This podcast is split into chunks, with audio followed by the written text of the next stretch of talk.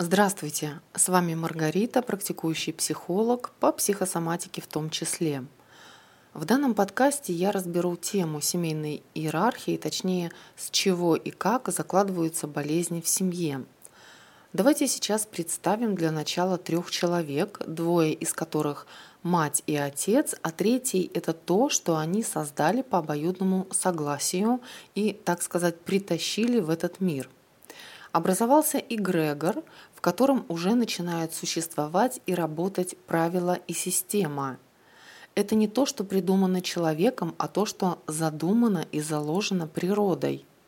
В природе устроено так, что в семье первая тарелка супа всегда достается мужчине, затем женщине и только потом ребенку.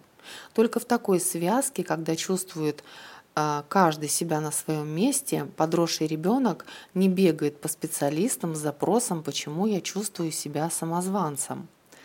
Бывает так, что вместо отца в семье занимает мать.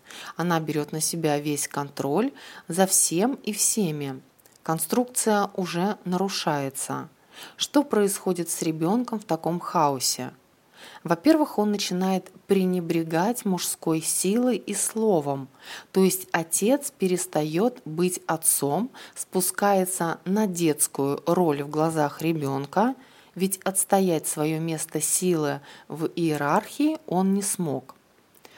Во-вторых, его внутренняя мужская часть потерпит поражение, и у ребенка навсегда зафиксируется в голове, что с ним поступят так же, и что я не могу ничего отстоять в своей жизни, а это и любовь, и карьерный рост, и бизнес.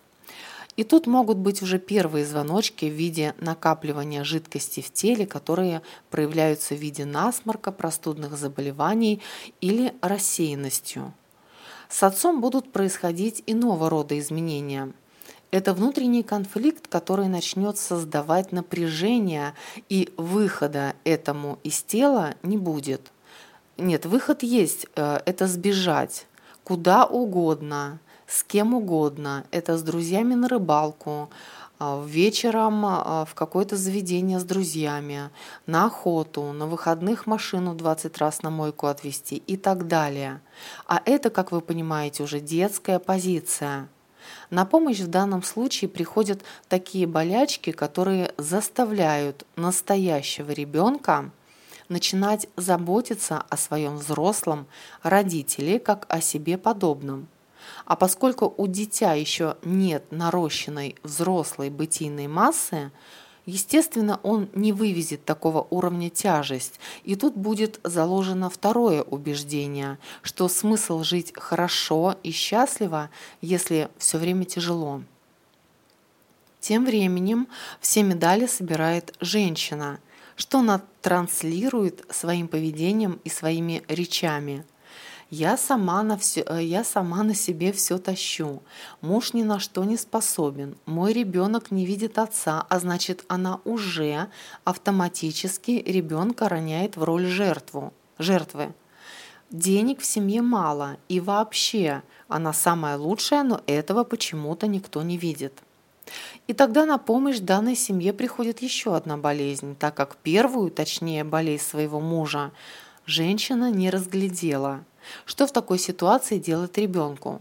Конечно, ему приходится раньше своего времени быть взрослым, точнее быстро взрослеть и прощаться с тем, что ему дано по праву. Это детство. Понятно, что он его доберет, но уже это будет э, лет в 40, в 50, но, как мы видим, это не лучший вариант современного человека. Хочется женщину видеть женщиной, а не девочкой, все время ищущей папу, который даст ей на пляж и ногти. Вывод, наверное, каждый сделает свой, но не подытожить свой контент с моей стороны будет непрофессионально. Поэтому не стоит бороться за свои места, чтобы ощутить власть и самоутвердиться за счет другого. На мой взгляд, 100% а, случаев должна быть партнерская позиция, честная, прозрачная и выгодная всем членам семьи. Продолжение следует, и следующая тема будет, когда мать ставит своего ребенка на место отца, что в этом случае происходит и закладывается в семейной иерархии.